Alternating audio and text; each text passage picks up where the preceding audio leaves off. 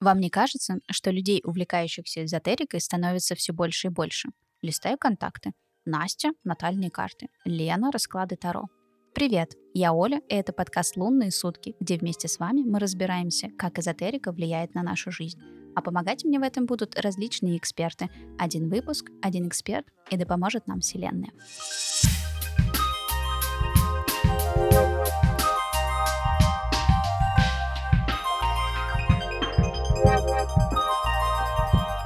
Когда я готовилась к этому выпуску, не то чтобы я прям полезла в Google, я полезла в соцсети, потому что за последнее время именно там находится прям, я бы сказала, рассадник людей, которые занимаются различными эзотерическими практиками. Ой, чего там только я не нашла. И непосредственно сегодня у нас будет выпуск с экспертом, которого мы еще, по-моему, не звали на наш подкаст. Ребята, я вам представляю Мария Сердукова, хиромант, нумеролог, таролог. Мария, привет. Всем привет, друзья. Собственно говоря, мы поговорим сегодня про различные практики, связанные с нашими ладошками и с тем, как э, различные практики позволяют специалистам читать то, что можно считывать и то, во что мы все должны немножечко поверить. Честно говоря, коротенько хотелось бы разобраться в том, чем э, сейчас занимается хиромант. Если отматывать какие-то, может быть, мои не совсем корректные исторические справки, мне кажется, таких специалистов в средневековье сжигали на кострах, потому что что-то там прочитать по ладоням, я не знаю. Мне кажется, это что-то из разряда «Привет, цыгане!» «Милая, давай я тебе тут... Я на картонке джинсы примеряю, а мне тут э, женщина, давай я тебе погадаю, назолочу тебе ручку, в общем, я хочу понять, чем современные хироманты отличаются от вот этих вот гадалок. Если раньше кого-то сжигали на кострах, то сейчас, ну, у нас, конечно, можно кого-нибудь сжечь на костре в определенный день недели, вот, но тем не менее, хочу узнать, в общем, какая была э, хиромантическая эволюция в этом всем, и что из этого получилось? Кто он, современный хиромант? Да, вопрос, конечно, действительно очень интересный, потому что я раньше тоже не очень ну, воспринимала хиромантию как нечто, ну, что-то что-то кто-то подсказал, погадал, какие-то моменты я сама спрашивала, помню, в школе какой-то девочки, которая так, закатывая глаза, сказала, ой, ты знаешь, там у тебя там двое детей, кстати, сбылось. ну вот, и я думаю, да ну это просто там совпадения какие-то или какие, ну это просто ерунда. И сейчас, да, я как раз являюсь этим экспертом и вспоминаю это, думаю, да, действительно, как, э, как изменилось время, потому что раньше, ну, где-то, возьмем так, 19 начало 20 конец 19 века, все-таки начали да, появляться специалисты, которые начали собирать статистику. То есть от современного хироманта можно определить по тому, как он начинает что-то исследовать, не просто какие-то знает отдельные знаки там и думает, что это там, ну, там знак, и он вот что-то такое значит, а просто берет и собирает нудно, долго статистику. Поэтому много хиромантов, кстати, вышло из криминалистов, как ни странно. Так что современный хиромант — это прежде всего, ну вот хороший хиромант — это прежде всего ученый или человек, который с детства есть врожденная способность или интерес а, искать э, причинно-следственные связи, я бы так сказала. Это исследователи нашего времени. Те, кто не исследует, ну, они просто интересуются. Я разделяю так. Просто интересующиеся, ну, почитали пару книг. И есть специалисты, которые горят этим делом, потому что им интересно все больше и больше исследовать. Вот так. Очень любопытно, потому что я-то ожидала, что это будет какая-нибудь история, что мы передаем из поколения в поколение, от матери к матери, о, как от матери к дочери идет э, какая-нибудь история. А тут, оказывается, вполне себе, как правило, я надеюсь, адекватные люди, которые даже как-то связаны с криминалистикой, прониклись этим делом и перешли непосредственно от э, судебной экспертизы в коммерцию. Ну да, я бы не назвала это, может быть, коммерцией, может быть, это просто действительно качество человека, который по своей природе исследователи. Мне так честно кажется, что мы все, все исследователи, просто мы не знаем об этом. В каждый в какой-то мере исследователь. Но вот есть такие дотошные, есть такие перфекционисты, которым вот интересно узнать что-то больше. Поэтому они находят такие специфические профессии, да, которые идут из древности, но тем не менее на современный лад очень даже неплохо в современном мире существуют. Наверное, мой следующий вопрос будет как раз немножко такой отсылкой по поводу исследовательской деятельности. Я почему вначале заговорила про соцсети? Я открыла несколько профилей, совершенно вот э, выскочивших мне при первом вот этом вот э, наборе хиромант, и просто, честно говоря, в какой-то степени ужаснулась. Я прям зачитаю то, что я увидела, услышала, и некоторые моменты меня прям в какой-то момент прям напрягли. Значит, да, я открываю посты, и что я вижу? Значит, что хироманты обещают или говорят? Значит, когда будет развод в семье, иммиграция на ладони, Мужчина один рассказывал про кейс клиентки. Он прям вот так в сторисе рассказывает, что измена мужа через два года, но ну ты ему родишь э, двойню. Потом пошли какие-то страшные вещи. Вилка писателя, ложка фараона. Так и хочется спросить, где половник уродца или что-нибудь еще. Просто, ну, клеймо лекаря, квадрат учителя, многочисленные разборы звезд. Я так понимаю, это вообще какой-то супер тренд. Я только не знаю, как они по фотографиям из соцсетей собирают вот эти вот отпечатки. Это, наверное, тоже отдельная история. Треугольник легких денег. Я просто такой, подождите, ладонь маленькая, хорошо, ладно, у меня маленькая ладонь, есть люди с ладошками побольше. Как может это все уместиться на, ну я не знаю, это даже не квадрат, не метр? Да, да, это то, что я описала, у меня тоже был шок, когда я стала изучать хиромантию, потому что я не пришла изначально к линиям, а я пришла через отпечатки как раз. Отпечатки mm-hmm. более понятные, более структурные, всего 10 пальцев. вот. Потом заинтересовалась линиями, и когда я тоже стала открывать, думаю, где же мне поучиться, естественно, перелопачиваешь это всю литературу и э, думаешь, так, я все сейчас закрою, я ничего не понимаю, что здесь вообще бред какой-то несут про какие-то ложки, вилки. Кстати, есть еще черпачок денег. это тоже черпачок вот, денег. Черпачок это... денег. Это, это тоже в эти, вот в эти термины, да, знаковые, потому что их очень действительно много. Но разобравшись все-таки, да, разобравшись э, в ситуации э, с руками, с ладонями, со знаками, понимаешь, что да, так или иначе, действительно знаковая система есть, то есть есть линии, есть знаки, это немножко разные вещи, и приходится как-то в этом разбираться. Где-то я слышала такое а, выражение, что математика, математика — это вторая по сложности наука после хиромантии, и это действительно так, вот, потому что разобраться в обилии, я думала, астрология, кстати, очень э, сложная, на самом деле хиромантия более сложная, хотя она вышла из астрологии. Вот хиромантия — это сестра астрологии, астрологии. Вот, поэтому, естественно, вот когда читаешь особенно термины, непонятные знаки, их действительно много названий идет из прошлого, потому что их не переименовывали, то думаешь, ну как так вообще? Это какое-то шарлатанство, это, ну, это, это порой очень смешные названия, э, не являются ли это каким-то клише? Вот. И э, когда просто исследуешь эту тему, думаешь, ну да, там, да, действительно, треугольник денег, ну да, так назвали, но он вот так так-то работает. Э, это просто название. А что за ним следует, каждый знак, он действует на разных, как бы в разных плоскостях. То есть это очень сложно на самом деле, когда знаковая система не работает вот как бы 2D, 3D, она вообще 5D работает, а может 7D, не знаю. То есть каждый знак, он вообще, его нельзя прямолинейно трактовать. Тем более учитывая то, что мы вообще-то в современном мире, и то, что да, было сто лет назад, да, например, там возьмем какой-нибудь знак, отвечающий за то, что вы получите копьем голову, да, то сейчас как бы никакого копья нет, а знак тот же самый остался, да, и он просто трактуется уже по-другому, как особенности нервной системы, там, ну, вот, то есть эм, у человека там сложности с памятью могут быть.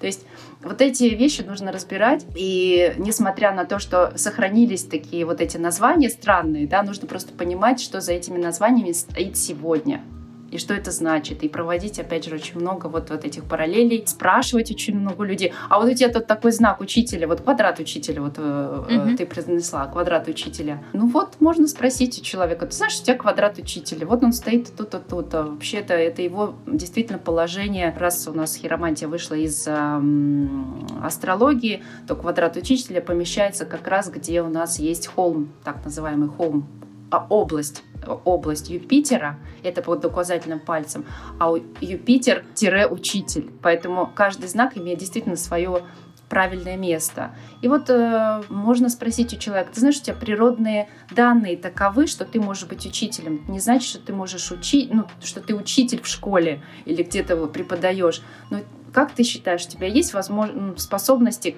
какие-то к объяснению э, чего-либо, да, и человек обязательно mm-hmm. с квадратом учителя скажет, ты меня постоянно спрашивают, как пройти библиотеку, ну вообще задолбали уже. ну вот каждый раз встречаюсь с этим, с, с этой наглостью. А, а почему? Потому что у тебя квадрат учителя, ты учитель от природы, а не потому что ты по диплому учитель. Ну вот и также другие знаки, чуть больше глубже в них проникаешься и понимаешь, что они работают. Просто нужно свой подход найти к этому. Мне кажется, что все слушатели в данный момент посмотрели, это же на левой руке указательный палец смотрится, наверное, перевернули так ладошки и стали э, смотреть, а нет ли там какого-то загадочного квадрата, что мы говорим о таких вещах, там под указательным пальцем, третья фаланга, и все там, мне кажется, уже что-нибудь Да, его, кстати, очень себе. легко заметить, э, во-первых, э, да, есть правая и левая рука. Есть люди, которые пишут левой, пишут правой. Да? Левша, правша тоже имеет значение. Поэтому левая рука — это предрасположенности, некоторые предрасположенности, а правая — это реальность. Это то, что мы выбираем в жизни, как мы действительно пользуемся нашими какими-то задатками природными. И поэтому бывает, что на одной руке квадрата учителя нет, ну, например, там, не предполагался, да, что он будет как-то развивать эти способности. А вот на правой руке есть эти, этот квадрат. Ну, по каким-то причинам ему пришлось быть этим учителем, да, и квадрат появляется. Ну, такие вот метаморфозы, очень интересно это наблюдать. А есть еще какие-то смешные названия, кроме тех, которые я перечислила? Денежный черпачок меня прям вообще... А он далеко ушел от треугольника денег? Они там рядом? А если их соединить и потереть ладошки, у нас будет какое-то богатство? Хотелось бы в это верить. На самом деле это, конечно, не так. Вот, э, да, это уникальное название. На самом деле это когда, ну, я не знаю, тут уже специфические термины. Есть такое понятие, как линия головы. Но обычно об этом знают как-то основные линии. Если она загибается немного вверх, это называется черпачком денег. Это значит, что у человека есть некая такая особенность, он Э, может за деньги не, несколько цепляться, да, то есть это, ну, сильно переживает, когда их в недостатке, и кажется, что они никогда больше не придут к нему. Вот появляется такой черпак. Да. То есть такое, скорее не от того, что ты будешь черпать, значит, этим черпаком, да. а скорее, что ты будешь к нему слишком э, трепетно относиться да. и, возможно, себе где-нибудь с этим насолишь. Да. Есть еще такой знак, вот э, ты спросила, какие-то еще любопытные. Есть знак авантюриста, тоже очень такой популярный. Он Э, не выглядит на самом деле как знаком, хотя является знаком. Ну, вот, хотя он не выглядит в виде какой-то звезды, там, кружочка, крестика, еще как-то обычно знаковая система, она в виде каких-то таких вот понятных знаков образуется. Неужели там показано море и пальмы? Где? В знаке авантюриста? В знаке, ну я не знаю, там же столько нет, линий. Это оказывается, да, я, думаю, я сама искала этот знак, думаю, знак должен быть знаком. Но не все знаки, оказывается, именно знаки. А, вот, поэтому вот очень удачный пример. Оказывается, знак э, авантюриста это тогда, когда линия головы и линия жизни, они не соприкасаются вместе, а имеют расстояние между друг другом. Вот если вы посмотрите на руки, вы увидите, что линии головы и линии жизни чаще всего идут вместе, а потом они уже разлепляют определяются, идет линия головы или линия жизни. А бывает так, что они с самого начала отстают друг от друга. Вот когда они отстают друг от друга, ну, на, там, на пол сантиметра, может быть, даже, то это является знаком авантюриста. О чем этот знак говорит? О том, что человек просто более свободен в своих выборах. То есть на него очень сложно повлиять. Он никого не слушает, он абсолютно самостоятелен там в своей деятельности, в делах. Он может там на завтра взять чемодан и переехать в другую страну. Он не завязан на своей семье, он очень свободный, свободолюбивый, поэтому появляется такой знак. И это действительно так, это уже проверено, опять же, на статистике. Все надо проверять, и даже если вот эти знаки, они сто лет уже есть, все равно, ну вот я такой человек, э, который перепроверяет, все время переспрашивает, а это так, а это так, и действительно знак работает. Ну, то есть, чтобы трактовать не просто линии, нужно вот взаимодействовать э, с человеком, с кем получается работа, у кого там какой-то запрос, uh-huh. чтобы тоже лишний раз не, не сказать что-нибудь, что не соответствует соответствует действительности. Это лучше всего так делать, особенно в начале, когда ты э, нарабатываешь только свою статистику. Но я, будучи уже, ну сколько, 8 лет, да, я в этой деятельности, я все равно до сих пор спрашиваю, потому что мне уже интересно подтвердить, где статистика может сломаться. И сломается ли она. То есть я сама человек, который каждый раз, ну, как подходит с критическим умом к любой задаче, поэтому я до сих пор переспрашиваю. Хотя я понимаю, ну, 99,9% так. Но вдруг И поэтому я спрашиваю. Ну, лишним тоже не будет задать парочку наводящих вопросов, а вдруг... Да. Вообще, про линию головы, если честно, я ни разу не слышала. Я слышала mm-hmm. про линию жизни, линию судьбы и какие-то другие линии. И, собственно говоря, линия головы... Ну, я потом погуглю, поищу, чтобы сейчас сильно тоже не, не задерживать, и поищу. Вдруг я тоже какой-нибудь авантюрист неожиданно. Соберу сейчас чемодан и скажу всем, всем спасибо, все свободные, мне пора на выход. Вполне возможно.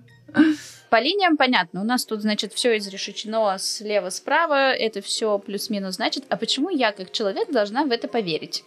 Ну, то есть, что прям есть какое-то предназначение, или что у меня 10 уникальных отпечатков, которые несут мне уникальную жизнь, но есть у нас э, предрасположенность, есть реальность, руки между собой так сильно отличаются, что это может повлиять на, на нашу судьбу, на наши какие-то решения, или наоборот, раскрыть какой-то наш потенциал. Ну, тут э, на самом деле романтия, хоть она и достаточно на сегодняшний день, да, является такой далеко не официальной, да, наукой, но тем не менее про нее все почему-то слышали, да, каждый слышал, наверное, это слово. Почему такая популярность есть все-таки в этом? Потому что есть интерес. Почему есть интерес? Потому что, видимо, у людей что-то где-то да совпадает. Это правильно?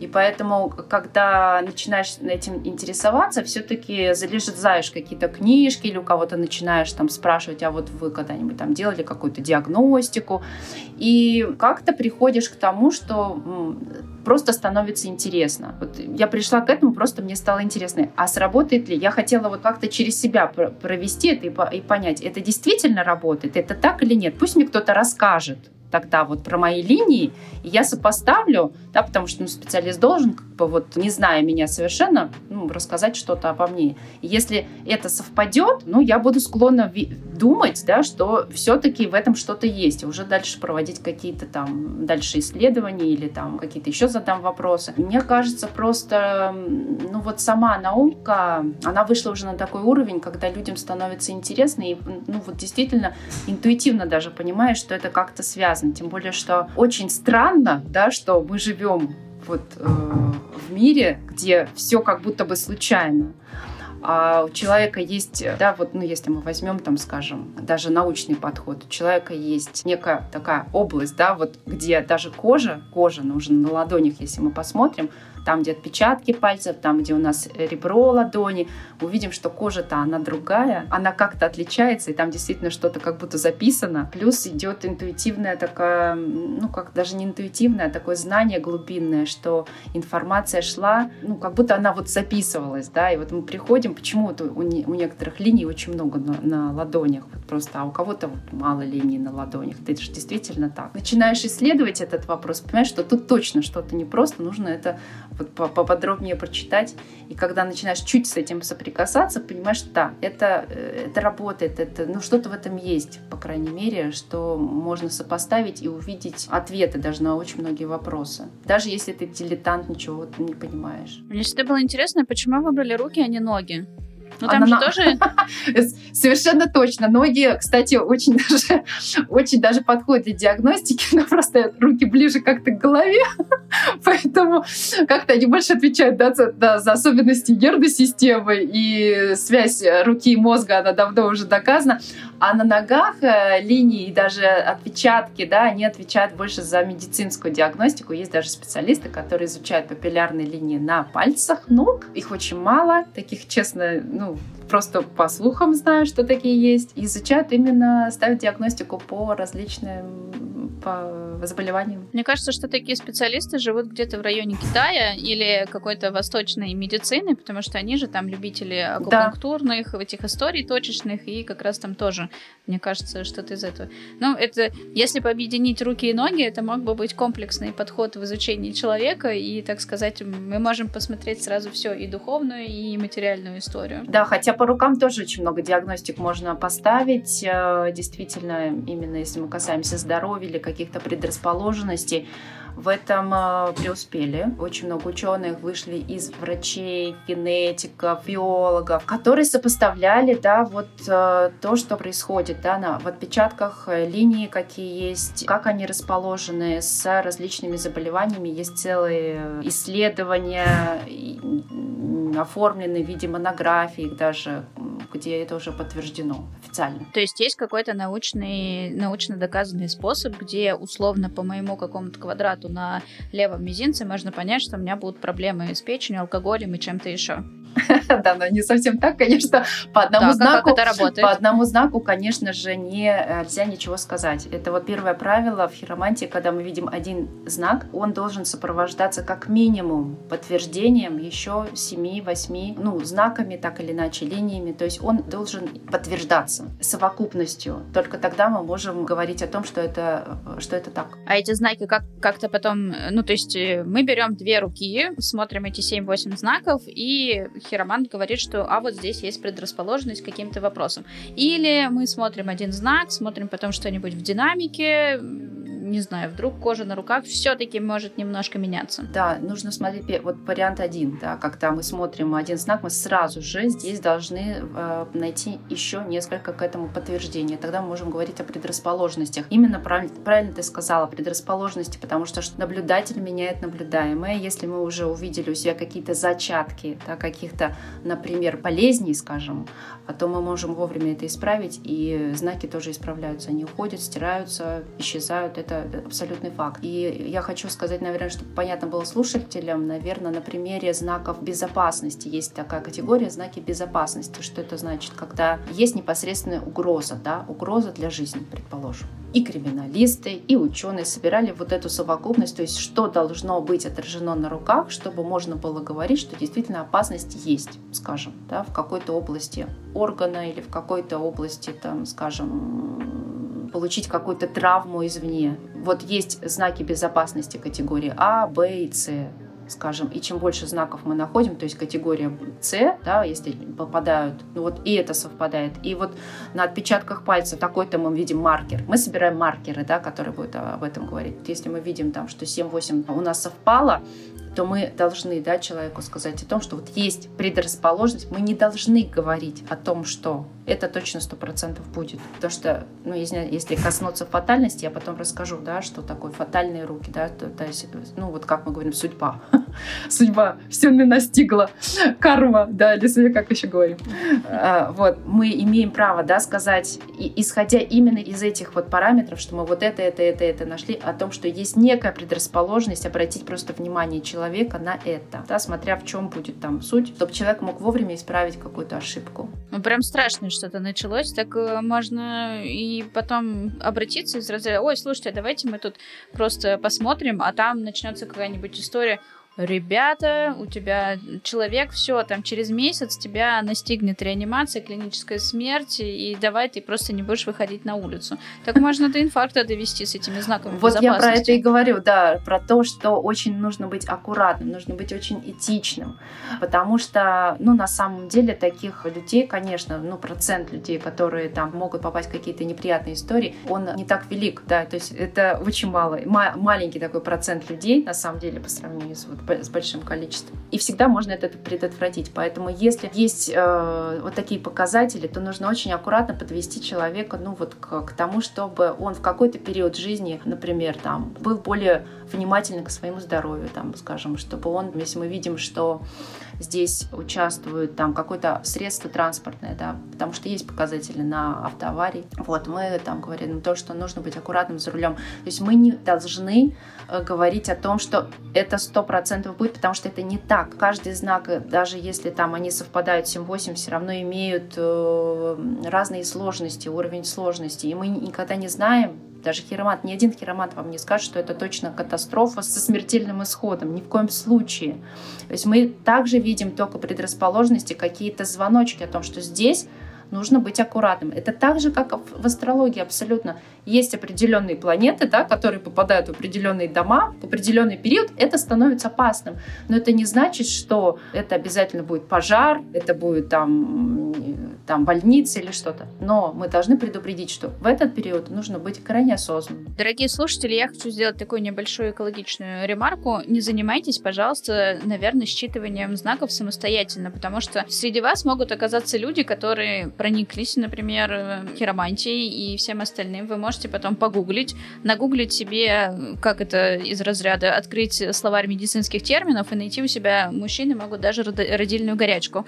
Поэтому лишний раз не надо заниматься такими вещами. Мария сказала, что это очень маленький процент, но тем не менее процент есть, не факт, что вы там, и давайте без самодеятельности. Потому что я несу ответственность за то, что мы тут обсуждаем, и я буду потом, не дай боже, за вас переживать мои любимые и дорогие многочисленные да, слушатели. совершенно точно. Я тоже хочу вот как раз про это сказать, что очень часто люди э, находят какой-то один знак и, ну, например, у меня короткая линия жизни, да, это значит, что я мало проживу, да, но это совершенно не так, абсолютно не так. А если человек, скажем, знаете, есть люди, которые умеют себя сами программировать, да, ведь это же можно запрограммировать себя на это, поэтому ни в коем случае нельзя а, делать каких-то выводов по одному знаку, по одной какой-то строчке. Это все очень сложная наука. Лучше действительно обратиться к специалисту, даже если вас что-то беспокоит и вам очень страшно идти,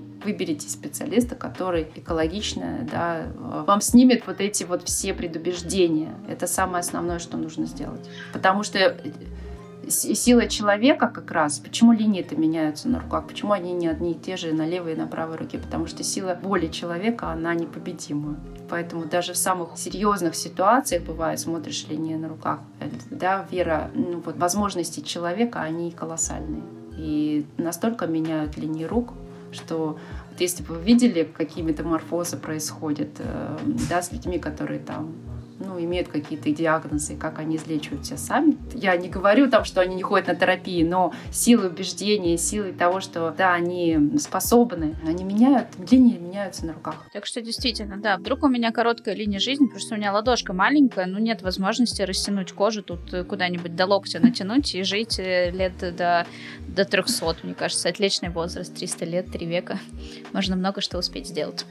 Ты затронула такую замечательную тему, что чтобы проверить какие-то свои опасения или сомнения, а, не нужно бояться, есть смысл обратиться к хироманту за ну, за консультацией. Расскажи, пожалуйста, как происходит вот такая онлайн-консультация? Насколько макросъемка должна быть хороша в телефоне, чтобы отфотографировать все эти линии? Как это происходит? Я никогда не пробовала, думаю, слушатели многие тоже. В общем, жду подробностей. Что скидывать? Какие ладошки? Да, действительно, если мы говорим про хиромантию, да, это достаточно, ну, такой трудоемкий, возможно, процесс, но он очень интересный, потому что это не просто вышли там дату рождения, составляется, да, ну, например, там по астрологии натальная карта, и да, ничего не нужно, а тут нужны данные именно с кожи рук, да, и в хорошем качестве. Поэтому идеальным, конечно, это слепок с ладони, да, это штемпельная специальная краска, ну вот это там всякие такие примочки, которые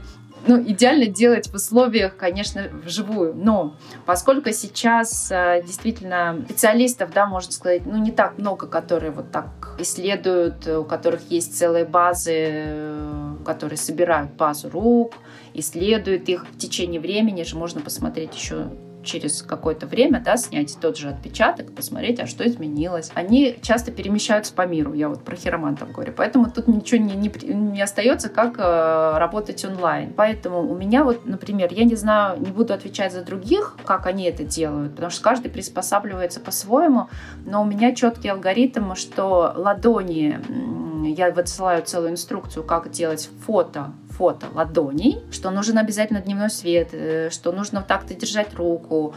Ну, то есть есть несколько правил, они простые. Но отпечатки пальцев, да, которые тоже нужны, потому что отпечатки это база, через которую важно посмотреть предрасположенности. Вот отпечатки, к сожалению, на фото не, очень сложно получаются. Потому что человек точно не знает, что конкретно будет смотреть специалист. Если все-таки форма, ну, ладонь, да, она, ее возможно как-то сфотографировать, действительно, даже сейчас телефоны позволяют это сделать прекрасным образом, приблизить, сделать фото, то отпечатки это сложнее. Вот, и я думала в свое время, как же мне снять отпечатки? Потому что вживую я работаю со специальным сканером для отпечатков. Вот. И я удивительно нашла ответ, ответ в книжке детской про шпионов. И там было сказано, как это сделать очень легко, да, то есть ну, нужно просто на самом деле намазать подушечки пальцев тенями или грифелем, потом берется обычный наш друг скотч, во всех делах помогает, прокатать подушечку пальцев на скотч, а, и на скотче, это липкая лента, остается отпечаток вот, э, да, накрашенный, и потом этот скотч клеится на э, обычную бумагу, и получается вот отпечаток. Лучше вообще ничего не придумать, по-моему, вот ничего. Даже с краской не надо заморачиваться, поэтому вот э, так прошу сделать 10 пальцев, вот получается комплект 10 пальцев на скотче, да, и э, две ладошки в разных ракурсах прошу сфотографировать, высылаю полностью, ну, такой, такую инструкцию, как это сделать. Ну, хорошо, что не надо идти в какое-нибудь отделение полиции ближайшее и говорить, слушайте, ребята, я тут хироманту собираюсь, вы не могли бы мне обкатать пальчики? И, собственно говоря, я просто, мне чисто сфоткать. Я думаю, что там ребята просто в осадок упадут, а все просто. Простой карандаш, скотч, бумага и, конечно, хотя сканер для отпечатков меня тоже впечатлил. Да, Это, наверное, да. как, как на границе, когда биометрические данные, наверное, собирают такая специальная, а, да? Да, да, они похожи. Немножко другие, но да, в принципе, похожи. Ничего себе. Вот так вот современные практики различные пользуются. Это все 21 век, друзья. У хиромантов есть свои сканеры.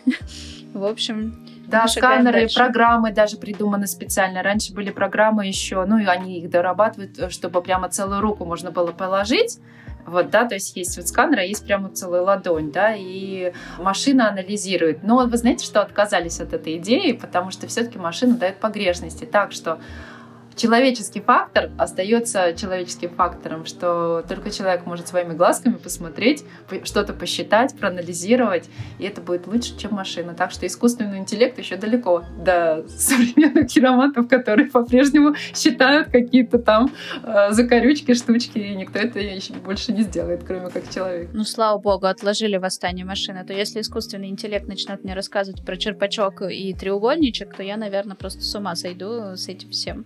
Ну, отлично. Да. Фу, слава богу. И эта специализация еще будет жить долгие-долгие века. Немножко так сказать, конкурируя с цыганами. Но мы как раз сегодня разбираемся, в чем же наше замечательное отличие. По крайней мере, появились сканеры для отпечатков, да. Да, у цыган такого нет. Вы не увидите, наверное, цыганку на вокзале, которая такая, о, я тут со сканером сейчас вам все считаю. Так что смотрите, это тоже значительный плюс в сторону практиков, а не э, цыган на вокзале. Кстати, по поводу разных отпечатков. А, один из таких частых запросов, который был по поводу, значит, значит, э, детей и всего остального. Ну, про линию жизни понятно, что там какие-то непонятные истории. Есть поверье, что если сжать, единственное, не помню, какую руку, левую или правую, в кулачок, и вот на тыльной, э, это же тыльная сторона, э, со стороны мизинца, вот сколько будет засечек, столько у тебя будет детей. Вот у меня судя по всему, две складочки. Но я child-free. Можно ли считать э, собаку и мужа в качестве каких-то детей? Или это как-то по-другому работает? Многие же так отмечают кулачком и потом с этим живут. Да, единственное, что из-за вот обилия информации э, на разных сайтах, в разных книгах э, описана линии детей, люди путаются и э, область на самом деле, где область под мизинцем, она не является областью, где нужно смотреть детей. На самом деле область, которую ты показываешь, это линии союзов или как их в книжках описывают на сайтах линии брака. Ну вот если очень быть грубыми. Так что дети смотрятся немножечко в других местах ладони. Есть разные системы, по которым можно посмотреть детей. Я люблю, например, э, диагностику, по которой, ну, индийскую систему, в общем, они самые точные в этом оказались, потому что есть несколько областей э, ладони, где детей видно, но самое лучшее это индийская система. Ну, если я сейчас скажу, это будет специфическая. Это на самом деле в области около большого пальца, совершенно не в той, которая, которая под мизинцем, а вообще противоположная. Там есть такая э, семейная цепочка, такая, это так называемая семейная цепочка. То есть это смотрится как, э, ну, насколько крепкая семья, и вот от нее уже в сторону идут э, линии детей. Что здесь интересно? Почему же вот больше всего ошибок возникает в этом. Ну, во-первых, местоположение. Вот оно действительно... Э, я долго изучала этот вопрос, прежде чем пришла к тоже к индийской системе, потому что у меня не совпадало. Я говорю, спрашиваю, один ребенок? Мне говорит, два. Я говорю, три, мне говорит, один. Ну, то есть, да, при том, что это возраст уже, естественно, у, у людей я спрашивала, которые уже точно не будут рожать, это за 60 и больше, потому что нужно спрашивать уже у людей, которые тоже точно не намерены не будут рожать. Я не понимала, почему вот, ну, ошибки такие группы. Во-первых, области. Во-вторых, ну вот я нашла наконец-то там, где я могу это увидеть, и там, где я могу еще сравнить с другими областями, а подтверждается ли это. Это первое, то есть правильно найти область, где вот эти дети находятся. Второе, а второе вообще не поддается никакой логике. Смотрите, кто-то очень привязан к детям, а кто-то нет. Да, есть, например, там папы родили ребенка и убежали на работу. Говорят, так, ну, там жена с ними занимается, там готовит все, а у меня работа. Э, мне работа вот больше нравится. Я детей пришел, там по голове погладил, молодец, дневник посмотрел, все, забыл, пошел на работу. То есть есть определенная привязка. И, кстати, вот на линии, линии, в том числе и линии союза, сразу двух зайцев убью, потому что это вот очень мега популярные вопросы по бракам и по детям. То есть, когда у человека привязки к детям, вот сильный, да, вот, да, они обожают своих детей, они вообще, для них ребенок это все там, них обязательно будет эта линия. А когда э, там, ну, к детям не очень привязан, скажем, бывают же такие истории, в основном видно, то линии может вообще не быть. И поэтому вот возникают такие ошибки. Ну, то есть фактически кто-то есть, а его как бы на руке и нету, просто потому что нет внутренней привязанности. И то есть иногда не только физическая какая-то. У меня просто вот еще возник вопрос, к примеру, да, допустим, я не рожаю, но я усыновляю. Это же не обязательно должно быть отражено на руке или наоборот отражено на руке.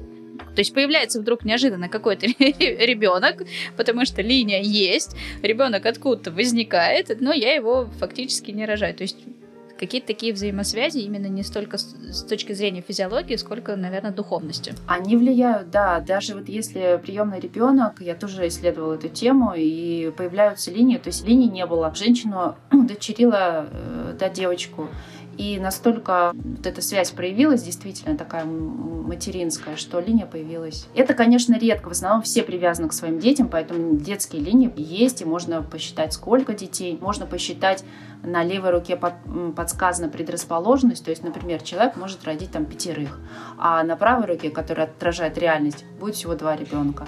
И из этого можно сделать вывод, что человек сделал выбор в пользу твоих детей. То есть вот. потенциально у него могло быть пятеро, он такой, нет, спасибо, мне этот кагал не нужен, гарем, я возьму только двоих и да, остановимся. Да. Да, это работает. Да, и видно даже по линиям детским, насколько вот к детям привязки, видно пол ребенка, видно двойняшек. Но это очень интересная тема, на самом деле, если ее исследовать. Вот, э, главное найти правильные параметры, сравнить их с другими параметрами, да, вот посчитать, что и тогда уже делать выводы. Я все клоню к этому, что не так просто, да. Взял, нашел где-то, что вот, потому что так не, не сработает. То есть просто по книжке нельзя? Очень сложно, очень много противоречивых данных. Я просто сама никому не верила, когда э, стала заниматься хирологией, поэтому я ни у кого не спрашивала. Я просто сама брала и исследовала. Я наткнулась на такое количество противоречий, что, правда, в один момент хотела все закрыть и забыть. Вот. Но интерес пересилил. Это же хорошо, зато теперь есть плюс один хороший эксперт, который правильно знает, что не надо с этой стороны под кулачком смотреть детей. Для меня, если честно, сейчас стал определенный шок-контент, что какие-то линии могут исчезать и какие-то пропадать. Но я так понимаю, есть же основные линии, которые никуда не исчезнут. Ну, то есть так или иначе, там линия, там, не знаю, любви и там чего еще у нас, там линия сердца, головы, они всегда с нами. А остальные там по мелочи, типа дети, собаки, какая-нибудь э, рабочая э, история, может быть, карьерный рост, вот, они могут э, стираться или наоборот появляться. Правильно я рассуждаю? Оля, совершенно верно. Вот можно провести параллель. Наша ладонная карта — это как э, навигатор. Когда включаешь в телефоне, куда ты едешь, включаешь навигатор и самого кратчайшего пути. Там вот карта образуется.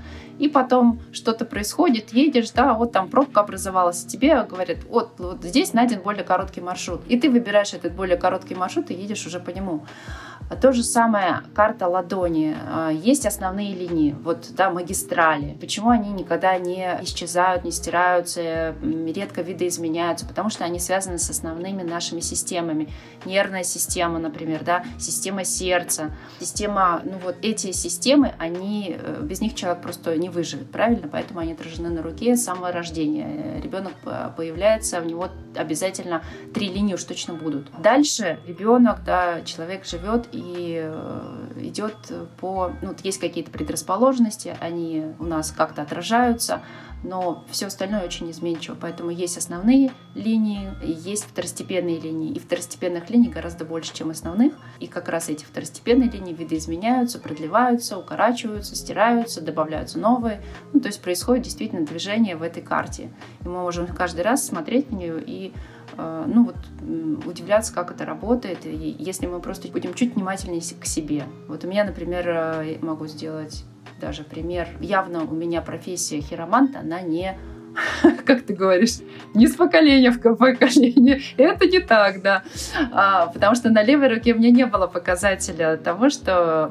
То есть есть знак, знак хироманта, есть такой даже. Этот треугольник под средним пальцем должен быть такой, достаточно большой. А вот, и на левой руке у меня не было. И на правой у меня не было этого треугольника. Но когда я начала погружаться в эту тему, через три года у меня появляется этот треугольник совершенно вот неожиданно для меня самой под средним пальцем. То есть я говорю, о, ну, значит, я наработала какие-то знания в этой области. Можно себя поздравить в этом немножко.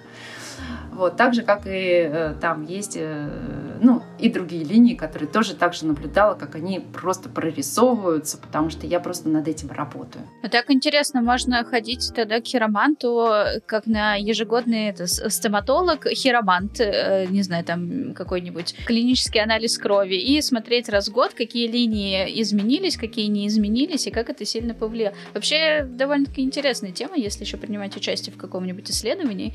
Ну, что-то я не слышала, чтобы у нас были какие-то мировые исследования, связанные «Прими участие в эксперименте, сканируй ладони каждый год и рассказывай о своей жизни». Или такие есть, я просто не в теме. Есть э, биометрические конференции, э, в которые каждый год ежегодно проводятся в разных городах, в основном в крупных городах. Я тоже участвовала в, такой, в таких конференциях, и вот там съезжаются все специалисты, хироманты или хирологи, хиропрактики, это все, по сути, одно и то же фактически и делятся опытом, да, и ну вот пока что это в таком в маленьком кругу специалистов происходит и среди их клиентов, да, вот, но ну вот чтобы это были какие-то крупные международные конференции, пока этого еще нет, я надеюсь, что это когда-то будет. Вот, а по поводу отслеживания, отслеживания как раз рук, я рекомендую людям, у которых очень много линий на руках, да, то есть больше, чем три, вы видите, что у вас много линий на ладошках. Вот э, для вас, конечно, хорошо хотя бы раз в три года э, смотреть, что изменилось. Объясню почему. У людей, у которых меньше линий, э, более такая стабильная нервная система, и люди стремятся к стабильности. Вот. И у людей, у которых меньше линий, лучше отслеживать, например, раз в 7 лет, в 10 лет, потому что любые перемены для них очень так энергозатратные. А у людей, у которых много линий, это очень подвижные, очень э, ну, все время путешествуют, где-то бывают, чему-то учатся, постоянно работают с людьми. У людей, у которых много линий, люди, работающие с людьми в социальных сферах, у них очень много чего меняется, поэтому для них лучше отслеживать чаще. Ну хорошо, что не каждый месяц, а то так можно завязнуть во всей этой истории и потом над каждой маленькой черточкой, а вдруг неожиданно это какой-нибудь порез руки и, не знаю, глубокий, когда еще накладывают э, шов. Как, кстати, вот, кстати, о птичках. Если у меня, например, был глубокий порез на руке, и, ну, не знаю, там, пять швов наложили, там же потом все не так на руке. Угу. Там прям все и в жизни будет меняться? Или есть какие-то способы обхода? Ну, я считаю, таких вот эти сильные шрамы, они действительно, ну, вот по какой-то такой... Э, статистика шрамов у меня не очень большая, ну, потому что их просто, в принципе, не так много, чтобы они очень сильно изрезали ладонь, да.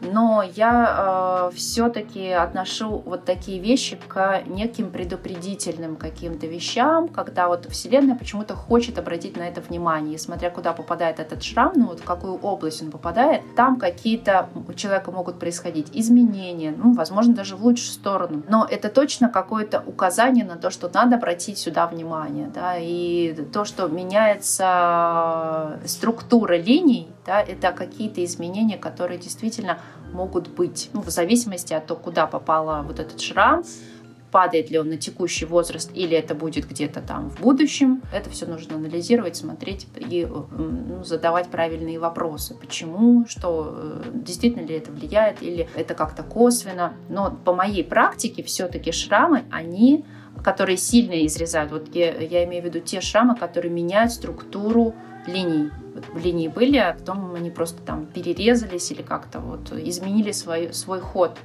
Вот только в этих случаях, да, вот можно обратить на это внимание. И это не всегда плохо, кстати, вообще. Даже вообще, что такое плохо, хорошо, такого вообще, ну, как бы понятие я стараюсь не включать. Просто посмотреть, что за информация пришла, почему вот здесь вот такой шрам, что мне хочет сказать Вселенная вот этим. Я прям так и говорю, я же с миром каждый день беседую, я поэтому называю это Вселенной, да, вселенский разум.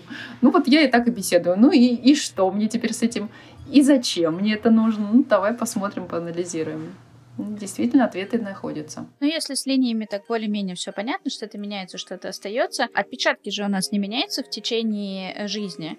И вот я в интернете прочитала, что отпечатки пальцев как-то связаны с э, нашими генами. Как-то хироманты это используют в работе или, или нет? Или это все прям отдельная история? У вас своя какая-нибудь эм, отпечаток аналитическая история, и вы на этом никак не концентрируетесь, и аналитику никакую не проводите, не собираете и не верите. Отпечатки очень важны. Я считаю, я и начинала с отпечатков. Чаще всего хироманты начинают с линии, изучать линии, и до отпечатков даже не добираются, буквально э, не смотрят на них не обращать внимания. Поскольку я вошла в эту сферу именно с отпечатков пальцев, я поняла, что это первое, с чего нужно начинать, а потом уже начинать с линий.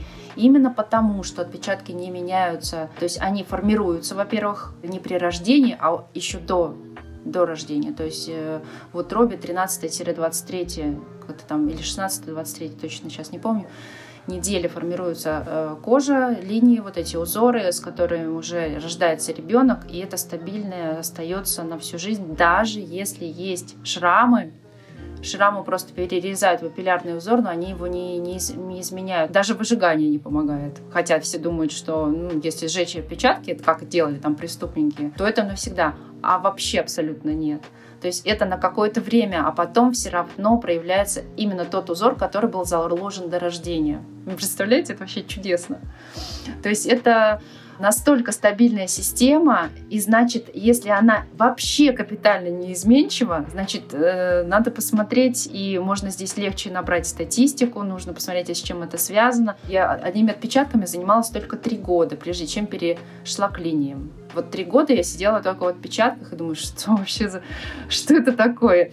И выверила для себя тоже систему, которая проверила, что отпечатки связаны с нервной системой. Сейчас про генетику скажу. Да, с генами тоже связано, но этот вопрос еще до конца не изучен. Но вот генетики, которые ну, и просто пример приведу, я не знаю, у нас таких крупных генетиков, но вот в Институте феномена человека в Шанхае они провели исследования там разных на этнических разных группах и по меньшей мере выделили 43 области генома, которые связаны с отпечатками.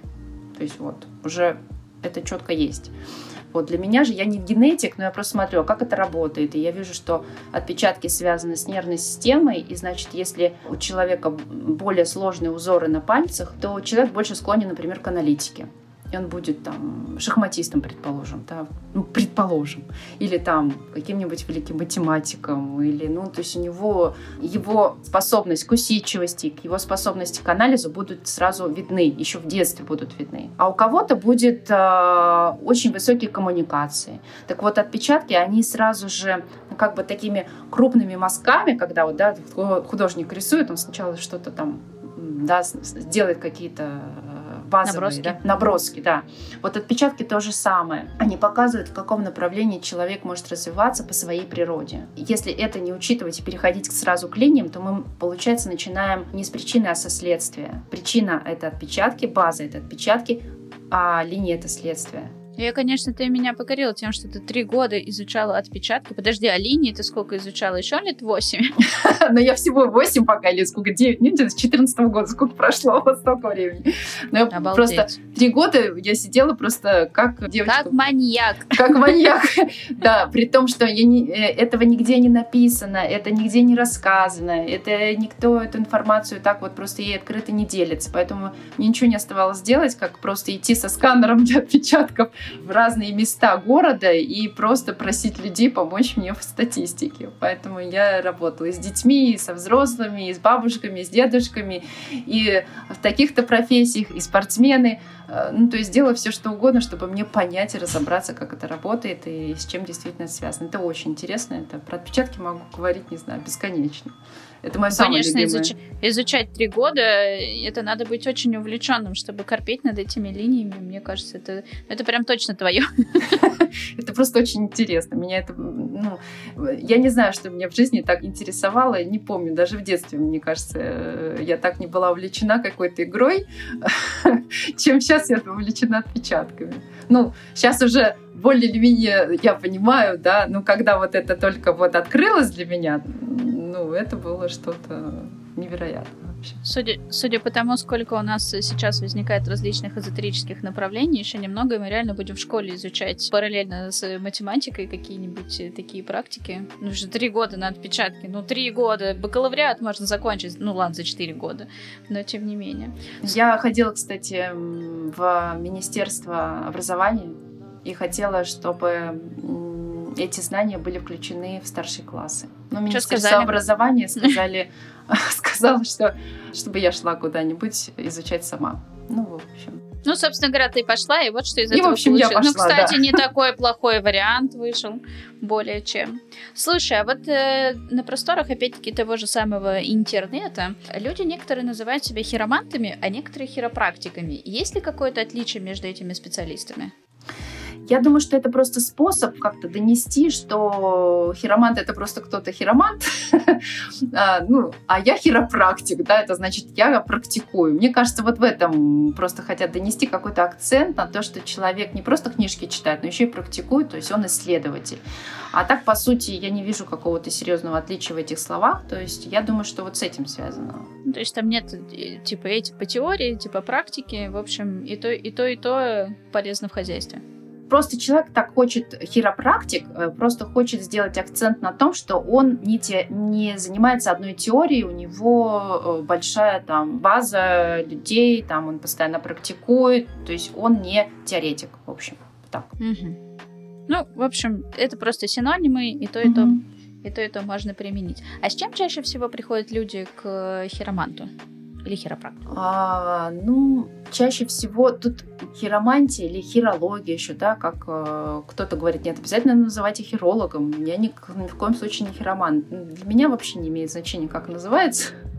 А, главное, что ты делаешь, а что ты несешь за этим, э, какие у тебя знания. Я хочу сказать, что это настолько большая область, что знать в хиромантии абсолютно все невозможно. И абсолютно одинаковых специалистов нет. Кто-то больше внимания уделяет отношениям, кто-то больше внимания уделяет э, предназначению, ну или там выбору профессии, там предрасположенностей каких-то, кто-то внимание уделяет здоровью, потому что на одну только область может уйти больше 10 лет изучения, потому что тут дело все в статистике, ну если это грамотный специалист. Поэтому я точно знаю, что люди э, как-то интуитивно чувствуют, в какой области им нужно кому прийти Поэтому я специалист, к которому приходит за определением своего призвания, за определением тому, к чему как раз есть предрасположенности, потому что это мне просто нравится изучать. Хотя я могу посмотреть детей, я могу посмотреть линии союзов, я могу посмотреть и отношения, но мне просто интересно да, вот эта область, скажем. И она является сейчас, выходит, мне кажется, в тренды, вот область э,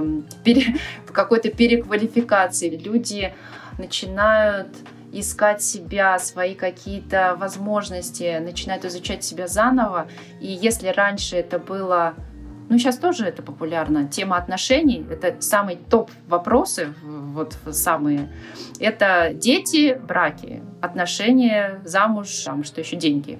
Ну, это прям были самые популярные вопросы. То сейчас больше все равно людей интересуются то, как им реализовать себя, в чем, в чем их какие-то особенности. Я это могу точно сказать, потому что я работал, работаю на потоках людей, я работаю на фестивалях, значит, я провожу через себя большие потоки людей. И значит, у меня тоже собирается какая-то статистика, чем люди интересуются. И если 8 лет назад это было отношения, отношения, отношения, когда замуж там, то сейчас как развить свой проект, есть ли у меня способности там, к музыке, к живописи, к литераторству, какие у меня вообще есть способности, а для чего я пришла в мир. То есть люди задают больше вопросов касаемо вот такого самопознания. Вот, можно делать какие-то выводы, да. Все понарожали, а теперь, собственно говоря, ой, давайте разберемся, зачем я пришел в этот мир, и посмотрим, могу ли я быть новым Моцартом, что, кстати, маловероятно, но тем не менее. Вот, но какие-то в себе открыть способности. Помогает? Да. Конечно, помогает, конечно. Клиент, ну, допустим, он же получает информацию, он понимает, что есть что-то, что может там поменяться или что-то еще, и там, например, там, в моем случае, ну, не знаю, посмотрели, что-то не сработало. Ты просто еще сказала, что ты и нумеролог, и таролог. Может быть, ты просто к хиропрактике что-то там подключаешь и, и комплексы смотришь, или больше как-то один метод используешь? Да-да, э, к комплексности я, кстати, э, рекомендую те, кто будет интересоваться хиромантией, есть такая, такой момент, что есть руки неинформативные, так называется, да, ну где вот мало линий, и действительно смотришь, думаешь, ну что, ну вот форма, ну вот э, такая-то кожа, ну вот линия такая-то, такая-то, знаков вообще там нету, что делать, да, как еще человеку э, что-то можно рассказать. И вот, кстати, из-за этого я стала подключать нумерологию, чтобы мне, у меня появилось еще какой-то пазл такой, да, который я могу присоединить, срастить их вместе и посмотреть, а что, что из этого получается. И э, могу сказать, что эти знания, они друг друга дополняют, они друг другу не противоречат. Как еще себя проверить, насколько ты грамотный специалист, если ты добавляешь какую-то еще область знаний, она не должна противоречить вот этой первой, она должна только дополнять. То есть ты видишь, начинаешь видеть связи, параллели. Вот поэтому да, я обязательно подключаю нумерологию. Сейчас я ее в любом случае подключаю по дате рождения, и в каких-то случаях когда там линий много, информации много. С точки зрения нумерологии ты просто смотришь, о, нумерология — это еще один язык коммуникации. И ты просто думаешь, о, как еще там красивее сказать про это. Вот как сказать через, теперь через этот язык. А когда у тебя там малоаффирмативные руки, ты просто берешь нумерологию и думаешь, о, вот здесь я могу вот это сказать, потому что вот здесь этого нет, но я могу добавить это через этот язык. Вот. И вот так вот добавлять языков сколько можешь, сколько у тебя хватит возможностей и интереса, и тогда можно вообще делать очень ну, такие большие консультации, в которых ну, Обычно человек э, меня записывает на диктофон, потом переслушивает, говорит, надо же, 10 раз слушаю, и каждый раз что-то новое нахожу. Ну, потому что так и есть. Ну, не все же так работают. Как вообще понять, что, например, передо мной, ну, дурацкий хиромант, у них еще так ценники разнятся, у кого-то консультация там полторы тысячи рублей, у кого-то 10, и в итоге даже не понять, например, мне ни ценник, сколько в среднем, допустим, стоит там одна консультация. В том числе, как определить, что человек адекватный, если он по ладошкам со стороны мизинца говорит мне, сколько у меня детей. Вот выясняется, что теперь все это чушь, и и, и кому теперь верить? Это действительно очень сложно, потому что очень многие, узнав какое-то количество информации, просто начинают, как дальше не идут, дальше не исследуют, начинают зарабатывать, э, ну, то есть повышать свое, как нарабатывать имя, да, как это там так называется, Раз, наверное. Развивать прода... себя Разви... как бренд да. и да, увеличивать да, да. И... нули в своей консультации. Ну, вот это, это в общем-то, ответ. Э, чаще, когда вы видите просто заоблачные цены, много очень подписчиков, это значит, человек ну, действительно занимается самораскруткой. Просто я немножко знаю, что такое, ну, как вот заниматься маркетингом, да, это значит очень много этому времени уделять. А когда ты исследуешь, когда у тебя время есть исследовать, посидеть с циркулем, например, с линейкой. Вот, поэтому специалисты а, высокого уровня, их практически вообще не видно на самом деле. Они, ну, их находят по сарафанке, как правило, потому что они вообще сидят у себя в кабинетах и вообще никого не трогают. Им, они просто исследуют, они что-то читают, они ездят по конференциям, и у них поработает только сарафанное радио, потому что ну, вот, они работают по рекомендациям. Стоимость, как правило, как раз у таких специалистов, она не заоблачная совсем, ну, то есть она вот абсолютно в самых таких минимальных пределах, ну, я не знаю, просто потому что человеку самому это интересно, и он говорит, ну ладно, что, можно и консультацию там провести. У него вообще не, не задача консультировать, э, да, вот давать консультацию, у него задача исследовать. Для него э, нужен человек, потому что это, ну как, вот возможность сделать какую-то статистику больше. Поэтому здесь такая, и мне кажется, я иногда настолько благодарна людям, которые ну, вот, приходят, соглашаются, потому что я вижу, что вот здесь я могу что-то дополнить. Это вообще взаимно всегда, не в одни ворота игра, а абсолютно она такая обоюдная потому что вы получаете знания, вам дают какую-то ну, вот пищу да, для размышлений и исследований каких-то еще параметров. Но я думаю, вот просто все э, специалисты, которые вот именно специалисты, ну вот прям до мозга кости, они просто все исследователи, ученые, кабинетные. вот. Ну, кто-то выступает. Ну, мне очень сложно себя продавать, честно скажу. Просто все, что я делаю, я вышла из положения, это фестивальная история, когда могу за два дня просто ну, вот, провести маленькие консультации, немножко показать, что это такое за инструмент, и уйти опять себе в домик и сидеть, писать чего-нибудь там, считать, э, смотреть. Ну, вот так. Чаще всего, чаще всего так, да. Так что, ребята, вот вам огромное такое предостережение. Внимательно смотрите за людьми в соцсетях, не ведитесь на такие потрясающие многомиллионные паблики. Возможно, там просто работает отличная маркетинговая команда, которая расскажет вам не совсем то, что может быть правдой. Это я не говорю, может быть и есть э, классный специалист, но просто я анализирую, сколько нужно времени для того, чтобы да, провести какое-то исследование. Это занимает 24 на 7, ну правда, это... Поэтому думаю, ну, у меня сразу вопрос да, возникает. Значит, где-то человек ну, на каком-то уровне, возможно, знает, остановился, но, возможно, это, этого уровня кому-то хватит ведь каждый идет на своего специалиста, каждый идет за, какой, за каким-то знанием. Кому-то вот это нужно, кому-то это. Поэтому здесь ничего не работает лучше, как интуиция. Я так считаю, прям, что каждый человек находит ровно специалиста под себя, под свои какие-то текущие задачи. В общем, выбираем сердечком. Да. Ребятушки, я сейчас вам предлагаю посмотреть на свою левую руку, на правую руку и поверить в одну очень простую истину. Все в ваших руках поверьте мне, как в линиях, как в отпечатках, так и в принципе по жизни. Поэтому какой бы специалист ни был, не забывайте, что все ложится на ваши плечи ответственности. Это действительно так, друзья. То есть куда бы вас э, не, за, не занес ветер да, перемен, все-таки включайте да, свое критическое мышление, анализируйте информацию, потому что когда вам ставят какие-то программы, штампы или еще, знаете, есть там коррекционная хиромантия, можно как-то отдельно поговорить на эту тему. Это в любом случае какие-то программы, которые, ну, которые вас заставляют пойти в очень узком коридоре да, возможностей. Используйте знания по хиромантии для того, чтобы вы могли, чтобы это была э, информация для вашего дальнейшего развития, раз, раскрывать свои какие-то возможности, способности и, и взять ответственность на себя. То есть вам специалист может показать какие-то, ну вот, отметить просто какие-то вещи, благодаря которым вы просто сможете опереться на это и посмотреть дальше, идти дальше сами. Но ни в коем случае не э, поддавайтесь на какие-то установки, программирование, ну или там... Манипуляции. Манипуляции, когда вам говорят, что вот это, то, вот это будет так-то или так-то. Точно, абсолютно линии меняются. Значит, мы,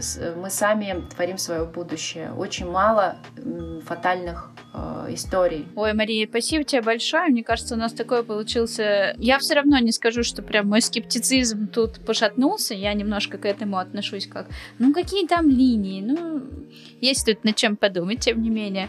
Но спасибо тебе большое. Очень много было поднято таких хороших, интересных, правильных вопросов. И я надеюсь, что наши слушатели, если у них возникнут сложности с ладошками, с отпечатками пальцев и другими насечками, вот, они перестанут всего этого бояться и обратятся к специалисту, например, к тебе. Да, Оля, спасибо, что пригласила. Спасибо всем, что были на этом эфире. Всем удачи.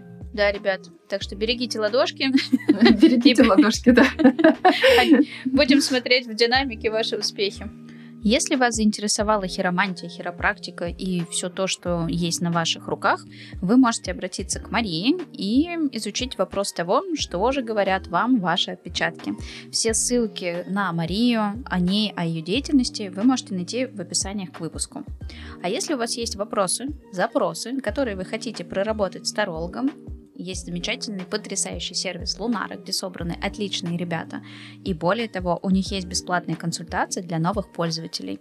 Не стесняйтесь, обращайтесь к ним. Ребята замечательные, проверены лично мной.